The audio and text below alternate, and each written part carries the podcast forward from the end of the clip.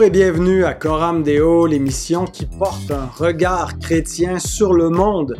Mon nom est Pascal Donneau, ça me fait grand plaisir de vous accueillir pour ce nouvel épisode de Coram Deo. Et euh, j'ai la joie de recevoir cette semaine, c'est pas la première fois, mais peut-être la première fois depuis que je suis tout seul comme animateur, euh, Michael Saint-Amour. Bonjour Michael, comment vas-tu? Salut Pascal, ça va très bien toi? Ça va à merveille, par la grâce de Dieu. Euh, on se rapproche euh, des vacances de Noël. Ça se voit dans ma face, le, besoin de vacances. C'est surtout parce qu'on fait l'émission un peu plus tard que l'habitude. Souvent, euh, je reçois, je reçois des, pasteurs, donc c'est facile de coordonner nos, horaires. On, enregistre de jour, mais Michael donc avait pas cette, cette, liberté, donc il me donne rendez-vous un peu plus tard le soir à l'heure où euh, je vais euh, au lit pratiquement. Euh, mais donc, content de connecter avec toi, cher Michael. Ben, tout le plaisir est pour moi, Pascal. moi, tu le sais, vers, vers 8h, 8h30, c'est mon heure pour faire des, des vidéos. Tu m'avais déjà communiqué lors d'une petite capsule que j'avais faite, que j'avais j'avais mis en ligne vers 10h30 que c'était pas l'heure pour euh, mettre en ligne des vidéos. oui, je me rappelle de ça, c'est ça. Tu es, comme un oiseau de nuit ou euh, tu es un peu comme, euh, comme le, Grégory Charles, la théologie. Là, toi, tu dors 2-3 heures par nuit, tu en as suffisamment. C'est ce qui fait que tu as une longueur d'avance sur nous tous pour lire, pour apprendre le néerlandais, pour traduire Bavink dans tes temps libres. Alors, euh, mais euh, on pourra en parler. En fait, ben, ben, profitons-en, tandis qu'on est là. Euh, c'est un projet de, publication que tu as depuis, longtemps. Est-ce qu'il y a quelque chose de, de concret à annoncer ou pas tout à fait encore? Là? pas encore. On continue de, travailler sur, le projet. On est en, on est en attente pour savoir si le projet va être publié officiellement ou s'il va être euh, remis comme ressource gratuite en ligne. On espère qu'il va pouvoir être publié parce que ben, on aime ça avoir une belle copie physique, surtout que c'est une mmh œuvre qui est quand même euh, c'est une très belle œuvre. Mais non, présentement, je suis en train de faire la, révision à partir de la, langue originale. Je suis au chapitre 13 au moment d'enregistrer euh, cet épisode de Coram Deo. Puis on continue le travail. On, va demander toutes les prières euh, de mmh. tout le monde pour que ça soit accepté euh, en publication officielle. Alors, ben lâche pas. Euh, donc, Herman Bavinck, qui est un des, grands théologiens réformés du, siècle dernier, et surtout, ben, lui a vécu au 19e, je pense que ses, œuvres ont surtout été connues plus dans le 20e, en, tout cas, en, début 20e. Ouais. Le gros de ses œuvres sont parues au début 20e. Euh, puis euh, même les Reform Dogmatics, euh, ils ont commencé à être publiés fin 19e, mais ils ont été retravaillés puis republiés au début 20e.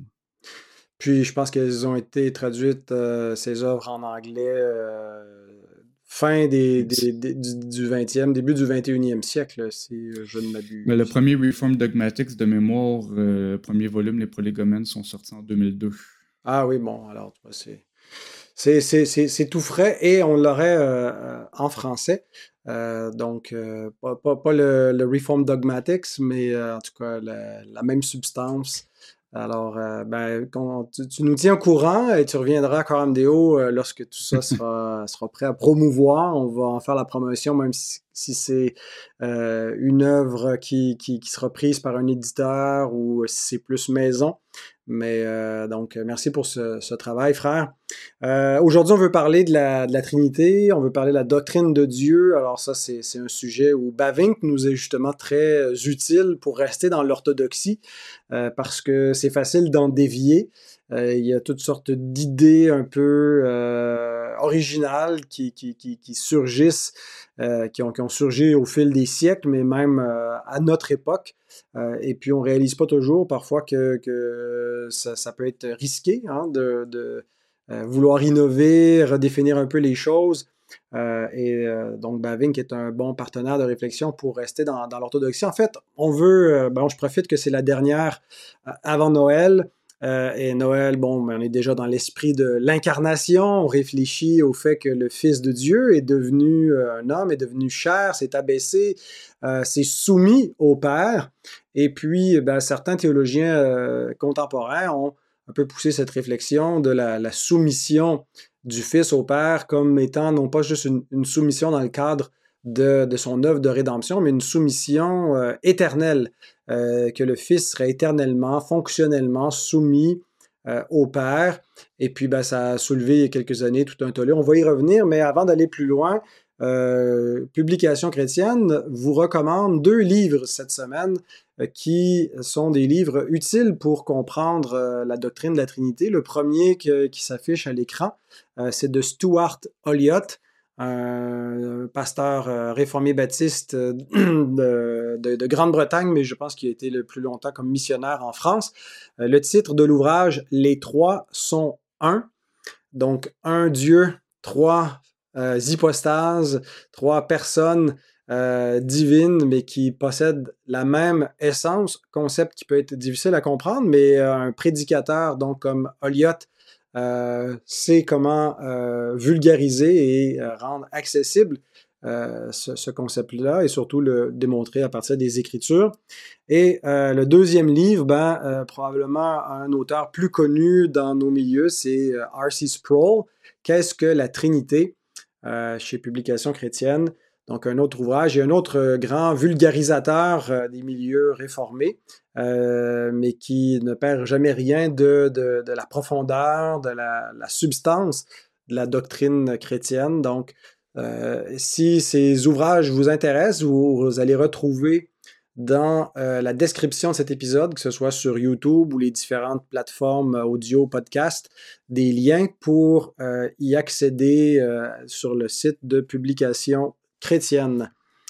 Donc, Michael, avant de plonger dans le, sujet théologique, euh, j'aimerais euh, qu'on, En fait, bon, moi, je te connais un petit peu euh, depuis quelques années.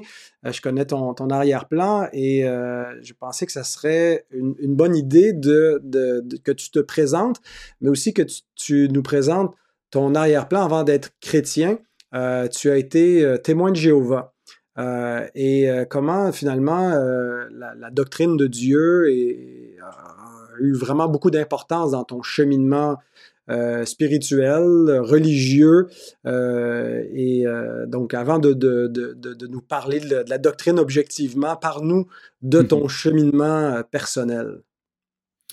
Ouais, ben, en réalité, j'ai jamais été témoin de Jéhovah formellement. On n'a jamais été baptisé. On a étudié leur traduction de la Bible avec eux pendant deux ans. Puis, euh, plus ça allait, plus le, Seigneur m'appelait à lui. Hmm. Euh, jusqu'à temps que je rencontre euh, Pasteur Ralph et Pasteur Simon de l'Église Le Portail. Donc, une prédication extraordinaire de Ralph, suivie par une très, très belle conversation nocturne avec Pasteur Simon qui m'ont convaincu de, la vérité de l'Évangile du vrai évangile du, salut par grâce. Euh, donc, euh, une des, grandes questions que, je me suis posée euh, en devenant évangélique, c'était comment réconcilier les passages où le Christ se dit soumis au Père. c'est quoi la Trinité? Comment est-ce qu'on peut raisonner à, partir de cette doctrine-là? Donc, euh, je me suis converti en octobre il y a quatre ans. Puis j'ai commencé mon baccalauréat à la FTE euh, deux mois après, en décembre 2019.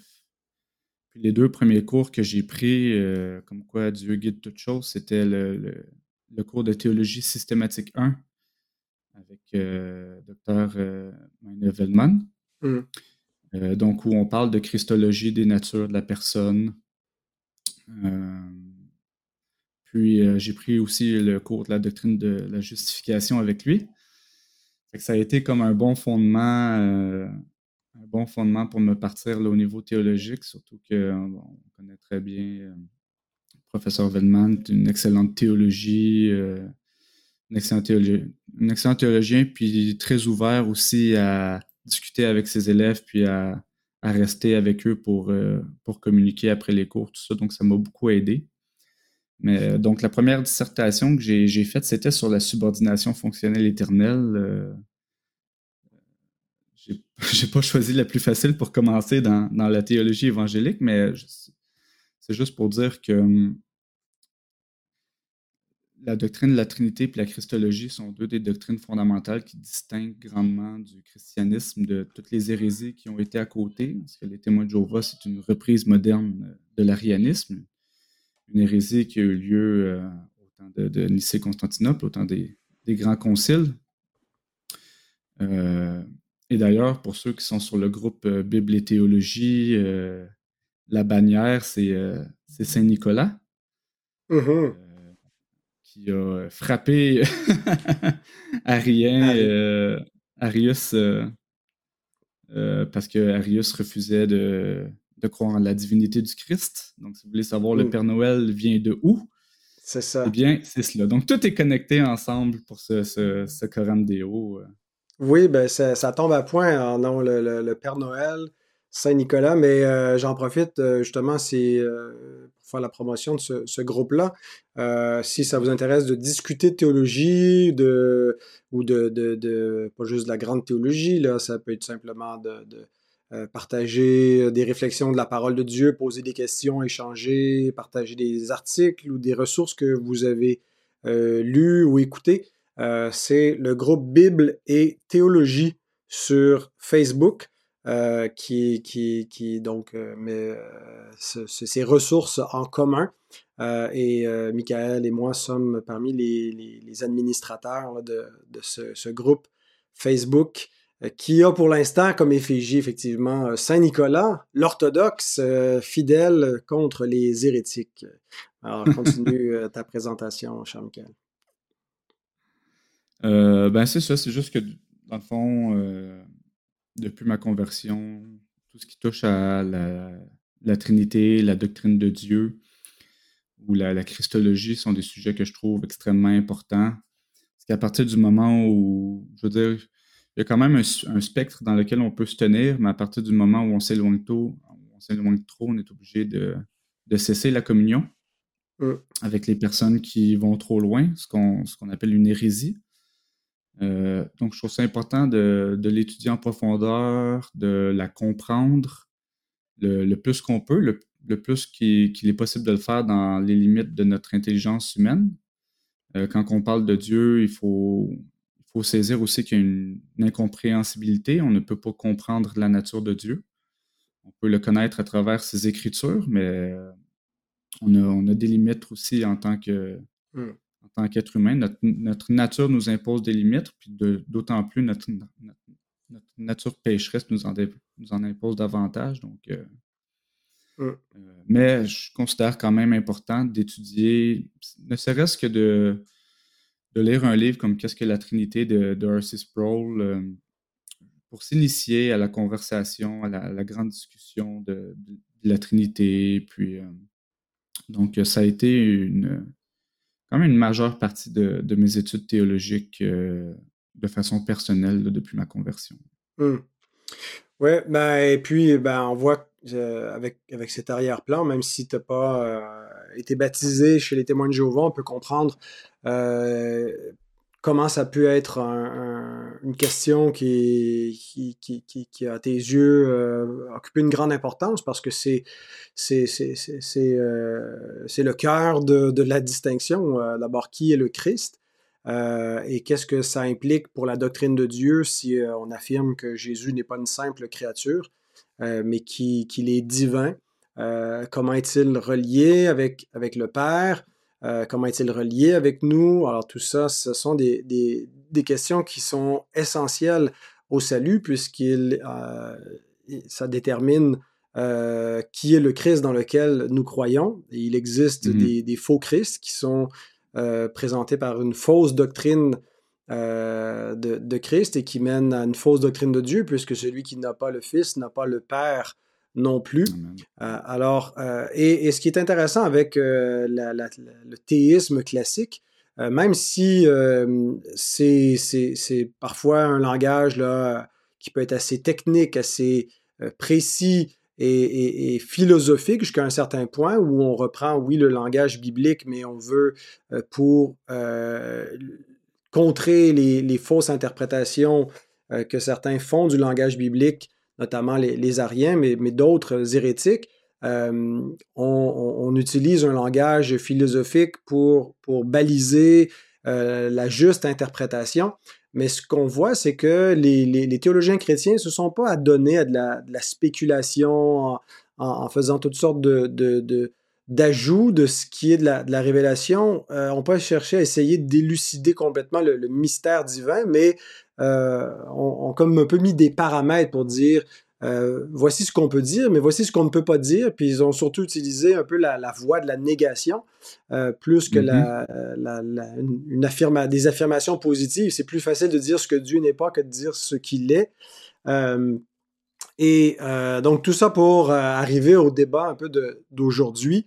Euh, où euh, le, tu, nous as mentionné que tu as fait une dissertation dans, tes premiers cours de théologie sur euh, cet enjeu-là de ce qu'on appelle en anglais le EFS, Eternal Functional Submission, donc la, soumission éternelle et fonctionnelle du Fils.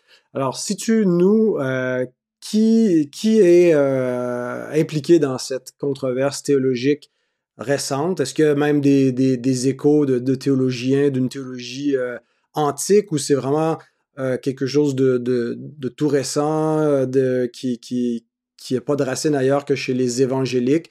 donc, quand est-ce que ça a lieu? Qui est impliqué? Et, c'est quoi l'enjeu? quelle, est, quelle est la raison qui a mené cette controverse à, l'avant-scène chez les évangéliques? Mm-hmm. ben écoute, la question de la, subordination euh, relève y a vraiment très longtemps. Je veux dire, ce n'est pas un débat qui est nécessairement récent. Le débat, comme on le connaît aujourd'hui, la, la subordination fonctionnelle éternelle est relativement récent. Mais question de, subordination, il y a des traces de, subordination dans la relation euh, intratrinitaire euh, chez beaucoup de pères de l'Église, euh, j'ai en tête rapidement Origène, puis je te dirais que aller jusqu'à Athanase, il y a eu des traces. Euh, aller, mettons, jusqu'à Athanase, euh, Augustin, les, pères cappadociens, qui, là, ça, ça commençait à être vraiment plus clair, puis à avoir une doctrine bien formée. Il y a eu quand même une bonne progression de la doctrine de la Trinité chez les pères de l'Église. puis bon, c'est ça, la, le, débat fait rage depuis quand même relativement, relativement longtemps. Puis euh, plus récemment, il y a des, grands théologiens comme Wayne Grudem, puis Bruce Ware, entre autres, qui euh, se sont relancés dans le débat de la subordination fonctionnelle éternelle. Donc, euh, ontologiquement, il y a une forme de, soumission. Donc, le Fils, dans sa fonction de Fils, est soumis au Père dans sa fonction de Père. Donc, d'un côté, c'est ça. Il y a des, avocats de cette euh, doctrine-là. Euh, comme j'ai dit, Bruce Ware, Wayne Grudem, qui, me viennent en tête rapidement. Puis, euh, évidemment, de l'autre côté aussi, il y a des défenseurs de ce qu'on appelle la théologie classique. donc, rapidement comme ça, James Dolezal, Matthew Barrett, Glenn Butner Jr. ont été des, bons défenseurs du, dans le cadre du théisme classique. Euh, quand on parle de, théisme classique, on parle d'un théisme qui est plus historique, euh, qui a été, euh, qui a été accepté disons, dans le concile de Nicée, le concile de Chalcédoine, qui a été repris par les, grands théologiens du Moyen Âge, repris par la plupart des réformateurs à différents niveaux, pas tout le temps, euh, pas tout le temps euh, très, très euh, stérile. Je vais dire ça comme ça. mais tu sais, on a par exemple des, des Turtins, des Van Maastricht, des Vermigli qui ont été comme très, très, très, très précis dans, dans leur formulation historique de ces, de ces doctrines-là. Euh, puis, c'est ça. Donc, on, a ce camp-là, des, gars comme Matthew Barrett, euh, James Dolezal, qui eux vont être plus du côté classique. au niveau des, gens, des enjeux, le problème avec la, subordination fonctionnelle éternelle, c'est que le, spectre est quand même relativement large au niveau de ce qu'on croit ou ce qu'on ne croit pas. Des gars comme euh, Wayne Grudem, je dirais que les, conséquences ne sont pas tragiques, mais euh, dans il y a d'autres formes de, de, croyances dans la subordination fonctionnelle éternelle où les conséquences vont être un petit peu plus euh, un peu, un peu plus profonde où on va vraiment faire un grand rapprochement entre le rôle de, l'homme et de la femme versus mm-hmm. euh, la subordination du fils au père. Donc, on va vraiment avoir euh, un, système qu'on dit univoque, c'est-à-dire que euh, la femme doit être soumise à son mari de la même façon que le fils doit être soumis au père. Mm-hmm. Donc, on ne parle pas d'analogie. Et puis bon, ça, ça, a formé aussi différentes formes de, de, tritéisme social. Euh, bon, ça, comme je te dis, ça, c'est quand même assez large. C'est, difficile de toutes les, découvrir de toutes les expliquer. Ouais. Euh, mais c'est ça. Ça va de, de, de, pas trop de conséquences à quand même des grandes conséquences mm-hmm. parce que toute théologie finit par avoir finit par, par, se transmettre dans notre côté pratique aussi. Euh, puis un des grands buts de la théologie, c'est justement d'aller chercher ce côté pratique. On veut pas une théologie qui est morte, on veut une théologie vivante. Euh, donc, euh, non, c'est ça, voilà. Hmm. J'ai, moi, j'ai pas suivi d'extrêmement près tout ça, mais bon, à un moment donné, c'était euh, ça, revenait dans, dans, sur tous les blogs, euh, sur toutes les plateformes. Euh, le ETS a eu dû adresser cette question à plusieurs reprises sur, plusieurs conférences annuelles. Mon impression était que c'est surtout un peu l'enjeu de, questions sociales contemporaines euh, le féminisme et puis euh, la réponse des chrétiens conservateurs vis-à-vis du féminisme pour, pour défendre le complémentarisme en disant bon ben l'homme et la femme euh, sont égaux mais ils ont des, des, des rôles donc il y a une égalité ontologique mais une organisation économique dans le rapport entre l'homme et la femme et euh, pour démontrer qu'il y avait, euh, une, vraie égalité de la, femme avec l'homme, on prend l'exemple de la, doctrine de Dieu, puis on dit, regardez, c'est la même chose. Euh, le Père, le Fils, le Saint-Esprit sont égaux en gloire, en divinité. il y a une égalité ontologique, mais il y a une organisation économique. Et, donc, mon impression, c'est que plutôt que de partir de, la doctrine de Dieu pour réfléchir vers l'homme et le rapport entre l'homme et la femme, on, prend, on fait le chemin inverse. On part de, mm-hmm. la créature, on part du fait que l'homme et la femme sont à l'image de Dieu pour comprendre Dieu. Euh, et, ça, c'est plus dangereux euh, que, que peut-être ça a l'air initialement. C'est comme si finalement c'est Dieu qui devient l'image de l'homme et non pas euh, l'homme qui est à l'image de Dieu. Mm Matthew Barrett fait un avertissement assez flamboyant de ce, ce, ce genre, de compréhension-là dans son livre, si je me souviens bien, c'est Simply Trinity. Euh, de faire attention justement de ne pas essayer de de transposer notre compréhension de la relation entre l'homme et la femme pour, euh, pour l'appliquer à Dieu. Comme tu dis, c'est l'homme qui est fait à l'image de Dieu et pas Dieu à l'image des hommes. Euh, mais plus loin que ça, c'est ça, c'est qu'il y a, il y a des distinctions qu'il faut faire, puis il faut avoir la juste euh, compréhension de comment, comment ce qui est dit de Dieu peut être dit de, des choses de la création aussi, en général. Je vais prendre un exemple comme ça parce que je veux qu'on parle d'analogie rapidement. Euh, si je dis que mon, souper de ce soir était bon, Euh, ça veut dire que, par exemple, euh, il y avait une bonne texture, il était goûteux.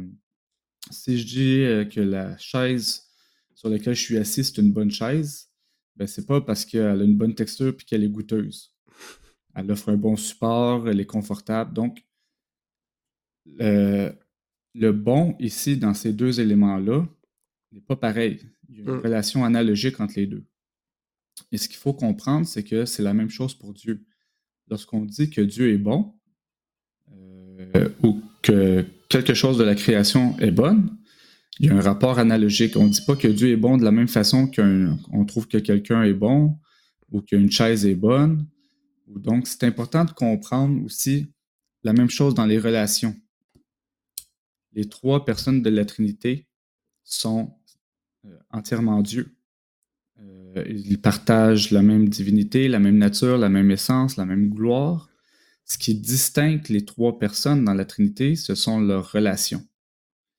Euh, donc le Père se distingue en tant que Père parce qu'il a engendré le Fils et que l'Esprit procède de lui, et que le Fils se distingue du Père et de l'Esprit parce qu'il est engendré du Père et parce que l'Esprit procède de lui. Donc, ce qui distingue les trois personnes de la Trinité, et selon moi, la seule chose qui distingue les trois personnes de, la Trinité, ce sont leurs relations entre eux, au niveau ontologique. Après ça, on, pourrait commencer à parler de tout ce qui est économique, mais tu sais, ça, c'est quand même la grande théologie. Là où je veux en venir, c'est qu'on ne peut pas parler de Dieu exactement de la même façon qu'on parlerait de l'être humain ou de n'importe quoi dans la création on parle de Dieu d'une façon qui est analogique, qui est propre à Dieu, mais dont on peut comprendre, comprendre au moins les fondements ou en partie à partir des choses de la création. on ne peut pas dire la femme se soumet à l'homme, donc le Christ se soumet de la même façon au Père. Il faut hmm. comprendre parce que là, on passe, on y va avec un prédicat univoque, puis on, peut tomber dans des erreurs assez critiques avec ce genre de compréhension-là. Hmm. Ça s'est vu euh, ça s'est vu dans, l'histoire de l'Église. Il y a eu euh, Jean John Scott qui était un, très grand défenseur euh, des prédicats univoques, qui disait, entre autres, et il y a peut-être des gens qui pourront me reprendre, mais que tout ce qui est dit de la création se dit de la même chose de la part de Dieu, mais à l'infini. Dieu est bon, comme n'importe quoi dans la création est bon, mais il est bon à l'infini. Donc, ce qui distingue Dieu du reste de la création au niveau de ses qualités, de ses attributs, c'est son infinité. Et euh, bon, aller jusque-là, euh, ça peut passer, mais quand on commence dans un système de. quand on, transpose ça vers tout ce qui est relationnel, euh, ben là, ça peut nous amener vers, vers des erreurs plus tragiques. Mmh tant au niveau de, notre doctrine de la Trinité que de notre doctrine de l'homme. Ça va des deux côtés. Les erreurs sont possibles dans les deux camps, selon moi. Mm-hmm. C'est pas simplement donc une, distinction qu'on pourrait dire qualitative ou quantitative, mais euh, pour prendre un mot pompeux, euh, on pourrait dire c'est une distinction quiditative. C'est-à-dire que la, la, sorte de... Même s'il y, a une similitude euh, quand on compare l'homme et Dieu, euh, on n'est pas dans la même catégorie. Donc, c'est pas simplement euh, plus de la même chose ou mieux de la même chose, mais c'est... Il y a une similitude, mais en même temps, c'est autre. En quid euh, en latin qui, mm. qui, nous parle du quoi ou de l'essence. Et, donc, euh, il n'y a, pas, a pas une symétrie euh, radicale. et on ne peut pas donc comprendre Dieu seulement en regardant à l'homme ou à la chose créée. Ça nous révèle des choses sur Dieu. Mais mm-hmm. en même temps, il y a des, des, distinctions qui sont quiditatives. Donc, je suis un peu distrait, j'entends fort euh, le, Mon fils. Le petit en arrière, le micro, le, capte très bien.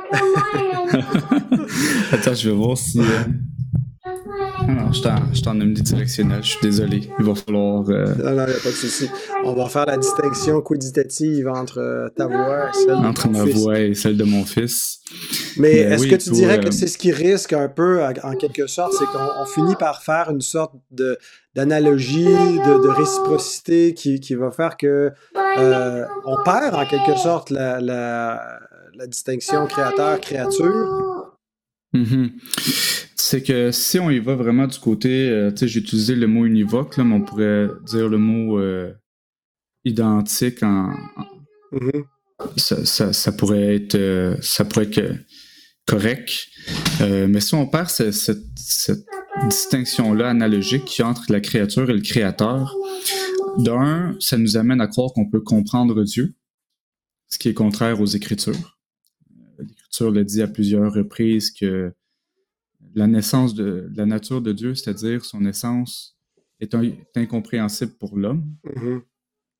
Euh, puis on ne rentrera pas dans les, dans les détails du pourquoi aujourd'hui, mais euh, donc c'est ça. C'est que si on se dit que Dieu est tout simplement comme l'homme, mais, infiniment, euh, ça, pourrait nous, porter à croire qu'on peut euh, comprendre Dieu, ça pourrait nous porter à croire que euh, on peut même atteindre à un certain niveau une, équivalence euh, ou une ressemblance qui n'existe pas entre l'homme et Dieu.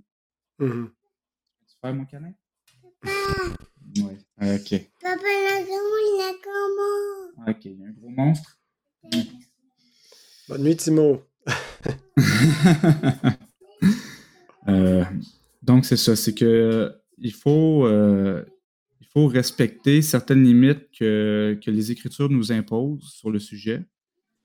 Parce que une des erreurs qui, euh, qu'on fait euh, plus régulièrement aujourd'hui dans, le monde évangélique, c'est s'imposer des limites dans, dans une, une des facettes de la théologie, mais ne pas imposer les limites équivalentes dans une autre facette. Mm-hmm. Parce que j'avais fait une petite capsule justement avec par la foi qui s'appelle la est justement que si on utilise euh, des terminologies ou des principes euh, pour une doctrine, ben, cette terminologie, ces principes-là, on doit aussi les transposer à toutes les autres doctrines si on va être cohérent au niveau systématique. Si, euh, on ne le fait pas, ben on, s'impose nous-mêmes des, des, limites ou on se dirige nous-mêmes dans l'erreur. Mmh Alors, si on vient à notre euh, la question euh, soulevée par la, subordination, euh, où on applique le rapport de la soumission de la, femme à l'homme, et on se dit, bon, mais c'est la même chose dans la, Trinité. le problème, du point de vue du théisme classique, c'est que euh, on est en train finalement de créer une sorte de, trinité sociale, de trinité mhm. qui, ressemble à un tritéisme, là où le, Fils aurait comme sa propre volonté à soumettre euh, au Père. Euh, mhm. de quelle façon est-il orthodoxe du point de vue du théisme classique de parler de la soumission ou de la subordination du Fils par rapport au Père? OK. J'ai eu plusieurs positions, même dans les courants du, du théisme classique. Celle que j'adopte. Euh... Ouais, du lait, mon grand? Ok, va voir maman, mon amoureux. Va voir maman, mon grand. Ok, merci. Prochaine fois, il faut qu'on euh, se prenne plus tard. ben, on les couche à 7 heures, donc je m'étais dit que 8 heures, ça, ça allait être bon, mais ah, il, il y a des soirées où c'est plus difficile. Je comprends ça. Ah, on en a élevé quatre. Euh, puis tu, ça. ça s'améliore pas avec l'adolescent. Euh, oui, donc, je vais, je vais reprendre les mots de, Maxime lors d'une courte discussion qu'on a eue sur Facebook. On ne peut pas parler de soumission du Fils en soi. C'est-à-dire qu'au niveau ontologique, donc, euh, en Dieu, on, ne peut pas parler de soumission parce que si on regarde la soumission au niveau biblique, il faut qu'il y ait une distinction de volonté. Lorsqu'il y a une distinction de volonté, là, ça commence à être extrêmement dangereux parce qu'on mm. quitte on quitte vraiment le, monde de la doctrine de la Trinité pour aller vers un tritéisme. Ouais. Ok, papa, maman, mon grand. Et ça, c'est important. C'est peut-être quelque chose que, les, beaucoup d'auditeurs euh, réalisent pas, mais c'est qu'en Dieu, il y a une seule volonté. donc, le Père, le Fils et l'Esprit Saint euh, n'ont pas trois volontés. Euh, ils possèdent une volonté. Exactement. Euh, D'un autre côté, pour, faire, pour faire le pont un peu, lorsqu'on tombe dans la Christologie, on dit que Christ est une seule personne mm. avec deux volontés et deux natures, chacune des volontés étant relative à la nature qui lui appartient. Euh, et c'est là que, euh, quand je parlais de, de compatibilité c'est là que c'est important d'être cohérent dans notre façon d'accepter les, les, termes, de les utiliser. Euh, donc, c'est ça. Si on va au niveau, par exemple, du, du concile, du concile de, de, de Chalcédoine, parce que je suis un petit peu dérangé. donc, on est d'accord que Christ a assumé une nature humaine, donc c'était pas une personne préexistante dont euh, la, nature divine du Fils a pris l'enveloppe corporelle afin de devenir le Christ. Mm-hmm. Une nouvelle nature qui a été créée. Et, ce qu'on euh, ce qu'on détermine par ça, c'est que, par exemple, le corps, euh, l'esprit ici, l'esprit, je traduis mind en français, le mot mind en anglais. Euh, donc, l'esprit, le corps et la volonté appartiennent à la nature, et, mhm. non, et non pas à la personne. Donc, si Christ est une personne, mais deux natures, sa nature divine en soi pas de corps. C'est la personne du Christ selon sa nature humaine euh, qui, est, qui est corporelle, si on veut, à qui le, le, corps existe. Ok, va voir maman, mon petit homme. Câlin, bisous. Ok. Câlin. Mmh, bisous. Va faire dodo, mon petit homme. Alors, vous voyez que euh, Michael est un, père dévoué qui fait de la théologie tout en bordant ses enfants. C'est qu'habituellement, quand il les endort, il leur dit un petit peu de baving en irlandais, mais là, il T'as rien vu, écoute, moi, parce que mon gars, c'est vraiment un petit gars à papa, puis euh, un moment j'ai fait une prédication à, l'église Saint-Paul de Repentigny, puis j'ai fait ma prédication avec mon petit gars dans mes bras. Ah oui, hein, bon. on s'évite euh, on s'évite des crises euh, en prêchant puis euh, en enseignant. Non, donc c'est ça. Donc, si, si on, admet que le Christ a deux natures, et il faut l'admettre pour demeurer dans le cadre de l'orthodoxie chrétienne mmh. en général, il faut admettre, c'est ça, que le Christ a deux natures, mais aussi deux volontés. Parce que si on refuse de croire que le Christ a deux volontés, on commence à avoir un paquet de problématiques avec différents textes bibliques. Euh, donc, à partir de ce moment-là, on, est d'accord que la volonté euh, appartient à, la nature et non pas à la personne. Puis si on transmet ça au niveau de la Trinité, la subordination ontologique ou fonctionnelle devient impossible. Parce qu'on ne peut pas dire, euh, si on dit qu'une seule nature en Dieu, puis que la volonté appartient à la nature et non pas à la personne, on est obligé de dire qu'il y a une seule volonté en Dieu, malgré le fait qu'il y ait trois personnes mm distinctes pour leur relation. Oui, absolument. Donc, si on ramène, on, ramène ça dans le, l'analogie. Euh, Ah, un bisou? ok, c'est l'autre maintenant. Le, le, le, père, le fils, la fille. On va y arriver, mon frère. c'est bon. Donc, euh, si on ramène l'enjeu de, la soumission, euh, ce qu'on doit finalement euh, concevoir, c'est que c'est pas une soumission éternelle on croit tout à fait la soumission du Fils envers le Père, mais ça serait exclusivement dans le cadre de la rédemption euh, et non pas dans le cadre de, de, de l'essence divine euh, et de, de, la fonction euh, entre le, Père, le Fils et le Saint-Esprit éternellement. Exactement. Donc, il y a eu deux formulations qu'on pourrait dire acceptables je vais dire ça comme ça, mais je pense que je pense que comprend ce que, ce que je veux dire ici. La première, c'est qu'il y a une soumission économique, c'est-à-dire qu'ontologiquement, le Fils n'est pas subordonné au Père parce qu'ils n'ont qu'une seule volonté, mais ils ont décidé dans le Concile éternel euh, de Dieu que le Fils se soumettrait en temps.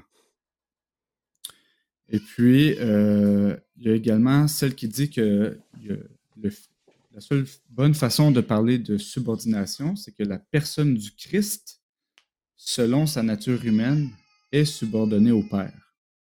Donc, de cette façon-là, on garde la nature divine euh, du Christ, on garde le, Fils de Dieu éternel euh, insoumis, euh, tout en admettant qu'il y avait une subordination, que le Christ, dans sa personne, selon sa nature humaine, était, était soumis au Père.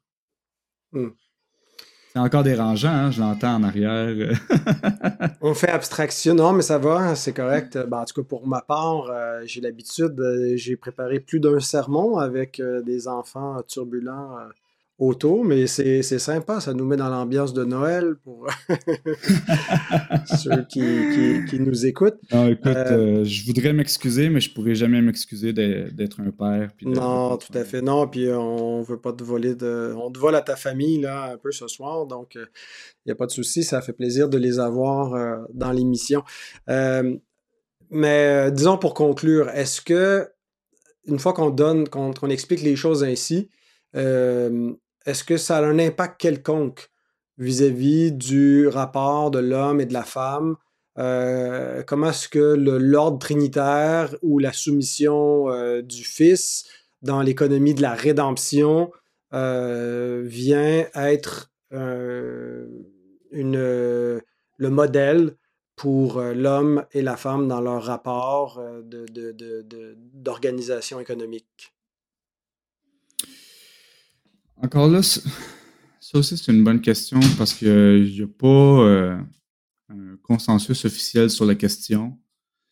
Euh, mais si on y va, si on y va avec le, principe de prédicat analogique, euh, on serait d'accord pour dire que à partir du fait que le Fils est engendré du Père, et non pas que le Fils est soumis du Père, il y a une forme de soumission entre l'homme et la femme. Donc, cette analogie-là pourrait être tout à fait acceptable.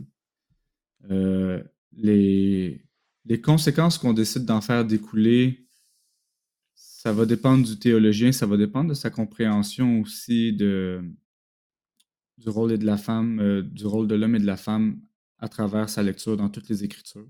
Mm-hmm. Euh, donc, on mêle beaucoup de la théologie biblique à la systématique ici. De mon côté, j'essaie de pas trop mêler tout ça, donc je me, garde une gêne sur, euh, sur la question. On s'en est parlé un petit peu en introduction. Euh, justement parce que j'essaie de, rester dans, le cadre de, l'analogie. Euh, puis, j'ai pas non plus poussé mes études euh, sur le sujet plus qu'il le faut. Euh, puisque je me suis vraiment concentré sur, euh, sur la Trinité en soi, la doctrine de Dieu, la Christologie, puis que j'ai mmh moins transposé ça vers, vers mon anthropologie, euh, parce que j'essaie d'étudier aussi l'anthropologie comme une doctrine distincte en elle-même.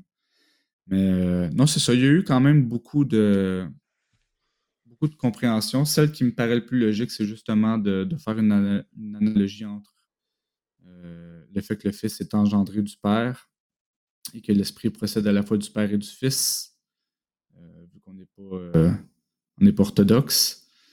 Euh, puis. on n'est pas orthodoxe d'Orient, là, précis. ouais, c'est ça. orthodoxe, ouais, de l'Orient, de l'Est. Nous croyons au filioque, là. Nous croyons que. C'est ça, exactement. L'Esprit procède du Père et du Fils. Exactement. Alors que les, orthodoxes de l'Est croient que l'esprit ne procède que du Père. Ouais. On va faire une émission un jour sur qu'est-ce que ça implique, euh, la, question du, du filioque. Euh, on, on réinvitera euh, Jonathan Pajot, voir s'il veut débattre avec toi. ou, Écoute, j'ai quand même des grosses discussions parce que j'ai l'impression qu'il y a une tendance vers justement vers l'orthodoxie orientale depuis je dirais plus que quelques mois, peut-être quelques années. Il y a beaucoup de jeunes, puis pas seulement, euh, pas seulement ici, là, mais je parle euh, mm-hmm. soit un phénomène américain ou un phénomène, un phénomène mondial. Probablement plus américain. Euh, donc j'ai quand même eu beaucoup de discussions puis de débats là-dessus. Mais selon moi, Thomas Daquin est notre plus grand allié dans cette question-là. Je trouve qu'il règle très très bien la question je suis en train de lire un livre justement sur la, christologie trinitaire de Thomas d'Aquin qui est excellent sur le sujet. Ben, ça sera pour un, prochain euh, panel. Euh, donc, on retient que euh, il n'y a pas de, soumission éternelle et fonctionnelle du Fils au Père, puisque partageant la même essence, la même volonté, ça serait un problème d'unité divine euh, de, de, de, concevoir la Trinité comme dans cette, euh, ce, modèle qui nous a été proposé par certains théologiens contemporains.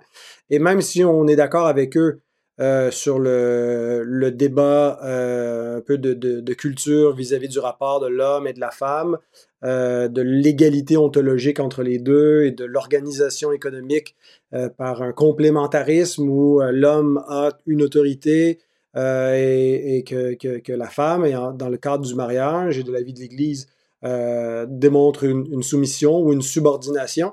Euh, ce n'est pas dans l'essence même de la, doctrine de Dieu que l'on doit voir cela, mais davantage dans l'économie de la rédemption, où là, le Fils, dans, la, dans, sa personne, mais par le biais d'une nature humaine, euh, se soumet pleinement au Père euh, et euh, donc on il est non seulement un modèle pour la femme, mais un modèle pour, pour nous tous, le modèle parfait de l'obéissance que nous devons à Dieu, que nous devons aussi aux autorités que Dieu met au-dessus de nous, bien sûr pas de, sens, dans un sens absolu où on va obéir jusqu'à la mort, mm-hmm. mais où on apprend une, une soumission humble en regardant euh, à Christ dans son incarnation.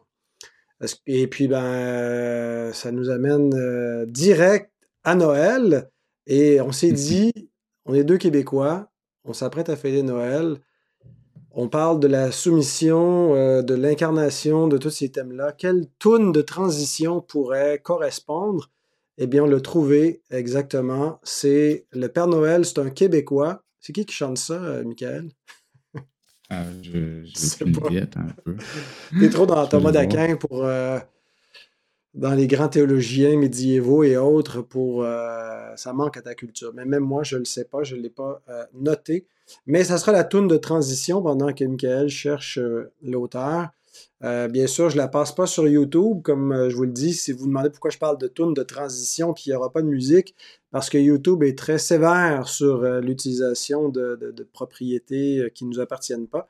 Alors, ça va passer à la radio. As-tu trouvé qui est l'auteur? Ben, j'ai deux noms qui reviennent. C'est soit Joseph 1976 ou Pierre Laurando. Bon, ben en tout cas, on trouvera d'ici le temps de diffuser cet épisode-là euh, qui en est l'auteur original. On se vend depuis longtemps à CFOI qu'on est la seule radio des fêtes sans Père Noël, mais ce n'est plus vrai à partir d'aujourd'hui, puisque le Père Noël, c'est un Québécois. Le papa, le pipi, le popo, le pipi, le Papa Noël, c'est un Québécois. Avec ses problèmes, ils sont gros par. Le Père Noël, c'est un Québécois. Son sac de bébelle, rempli Un train pour aller, un foulard pour Édouard,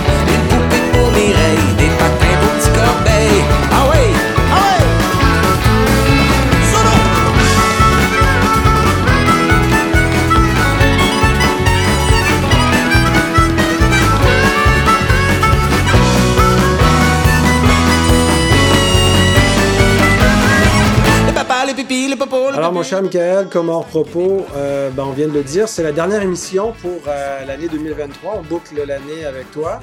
Euh, comment tu fêtes les fêtes cette année? Ben, pour la veille de Noël, on a un repas de, famille chez ma soeur. Je puis j'ai une soeur qui est plus vieille, plus vieille. La soeur plus vieille qui va nous recevoir. Puis le 25, on reçoit la famille à ma femme. Alors, ça s'annonce des fêtes heureuses avec plein d'enfants euh, qui ont envie de discuter de théologie, d'incarnation et de sujets de ce type-là parce que leur père euh, les a accoutumés depuis leur plus tendre enfance. Ben, en tout cas, un, très joyeux Noël à toi, cher frère. Merci. Toi aussi, Pascal, avec ta famille. Euh, oui, ben euh, merci, merci. Euh, le, Seigneur prend soin euh, de nous. et puis, ben, j'en profite pour vous souhaiter, chers auditeurs également, un très joyeux Noël. Je prends une petite pause puisque lundi prochain, ben, c'est le 25, puis le lundi d'après, c'est le premier. Alors, je me suis dit, je ne sortirai pas des épisodes là et je prends souvent une petite pause. Ça ne devrait pas se rendre jusqu'au mois de mars. Euh, je devrais reprendre rapidement en janvier, si le Seigneur le permet, mais je ne peux pas vous annoncer à ce point-ci quel sera euh, le prochain sujet pour ouvrir euh, la, saison 2024 de Coram Deo. Mais à moins que je changerai d'idée entre-temps, on prévoit continuer si la tendance se maintient. Merci en tout cas d'être des nôtres, d'écouter fidèlement. Merci à nos partenaires. Il y en a quelques-uns qui nous donne mensuellement et d'autres ponctuellement. On apprécie votre générosité. Si vous voulez profiter de la période des fêtes pour nous faire euh, un petit don, euh, ça aide toujours pour la progression de ce ministère. Il y a un lien dans la description que vous pouvez utiliser pour contribuer à ce travail de Coram Deo et de CFOI, parce que même si c'est gratuit, ben, ça, coûte quelque chose. Et ben, c'est votre aide qui nous permet de progresser. Alors voilà, je pense que j'ai tout dit. Euh, ben, sinon, euh, il me reste à vous dire que Dieu vous bénisse, joyeux Noël et à l'année prochaine.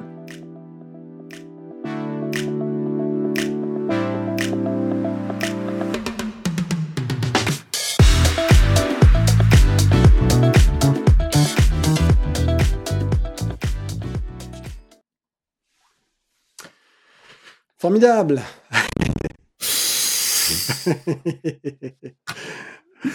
j'ai étudié des bêtises, j'ai étudié quelque chose qu'il fallait pas, j'ai été comme complètement déconcentré parce qu'on le voyait pas ma sur la caméra, mais il est resté comme euh, accroché à moi un bon moment. Là. non, ça, ça allait. Alors, je, chantais à un moment donné que tu étais un peu, un peu distrait, mais que tu. Mais ça force à ça, faire l'effort de de, se concentrer, abstraction. Puis c'est la réalité, tu sais, tous nos. Ben, c'est vrai que chez les, théologiens du Moyen-Âge, c'était beaucoup des, célibataires, des, moines euh, qui n'avaient pas d'enfants, mais euh, du côté protestant, euh, on est des pères de famille, puis on élève des enfants.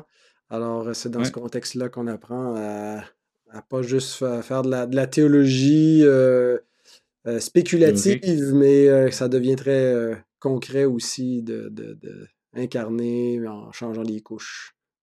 Exactement. Comme euh, Van Maastricht, euh, euh, Theoretical Practical Theology.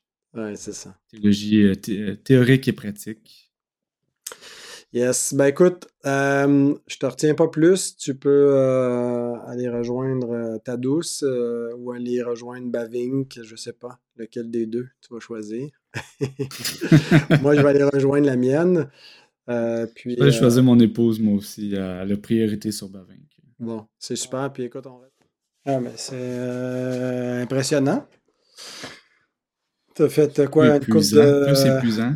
Ouais, c'est ça, mais t'as as, pris une année pour apprendre le néerlandais ou t'as as un don des langues? là, ça fait depuis le début de la traduction que je l'apprends. C'est un apprentissage continu. J'ai trois j'ai comme trois reconnaissances d'acquis, comme l'équivalent de trois trois sessions, si on, pouvait dire. Euh, mais je continue d'apprendre aussi de façon plus autodidacte euh, via différentes applications sur les téléphones ou même en utilisant des traducteurs en ligne quand je cherche des mots, en écoutant des, programmes en néerlandais ou sous-titrés en néerlandais, ah. faisant des plaisirs de mon épouse. Bon, ben, dis-nous donc quelques mots en irlandais, là, qu'on entende ça. Non, ça va aller, je te remercie. Ben, tu peux pas nous lire un peu de, de Bavink? Non, je vais, je vais laisser passer ça. Je sais très bien où ça va se retrouver. non, mais c'est pas grave, c'est le fun. Mon, mon, mon, ami Arthur, il va, il va faire une, une crise cardiaque s'il m'entend parler le néerlandais avec Est-ce que lui, il parle le néerlandais? Oui. OK. Puis il pense que le Il m'a aidé, il m'a. Il est cheap. Il m'a aidé, à- il m'a donné des ressources, il m'a aussi envoyé des articles qui étaient, étaient bons pour me pratiquer. Puis, euh, Mais Arthur, euh, c'est un, c'est un grand linguiste, là, il est très très bon en langue. Si je me trompe pas, il pourrait me corriger, mais je pense qu'il parle 11 langues. Putain, ouais. Arthur Lassix, Euh, le gars de par la foi. Oui, de par la fois. Ouais, ben, je vois en tout cas son nom passer un peu sur euh, le site. Mais c'est ça, j'ai pas eu l'occasion non plus. Mais là, je savais pas qu'il parlait 11 langues. Ben, euh, J'y vais de mémoire, là. C'est Ben, peut-être même, 10, c'est euh, peut-être 12. Il y en a peut-être appris deux plus. Quand même, il en parlerait 8, ça serait impressionnant. Ouais. Euh, ben, moi, j'ai pas le don des frère langues. Non, ben, moi non plus, tu sais, je veux dire, euh, pour en apprendre une, il faut vraiment que, ça, ça demande beaucoup d'efforts, là. euh. Ben, je comprends. J'ai fait juste du grec puis de l'hébreu, puis euh, je le parle même pas, c'est juste pour le lire, puis c'était un calvaire. Ouais.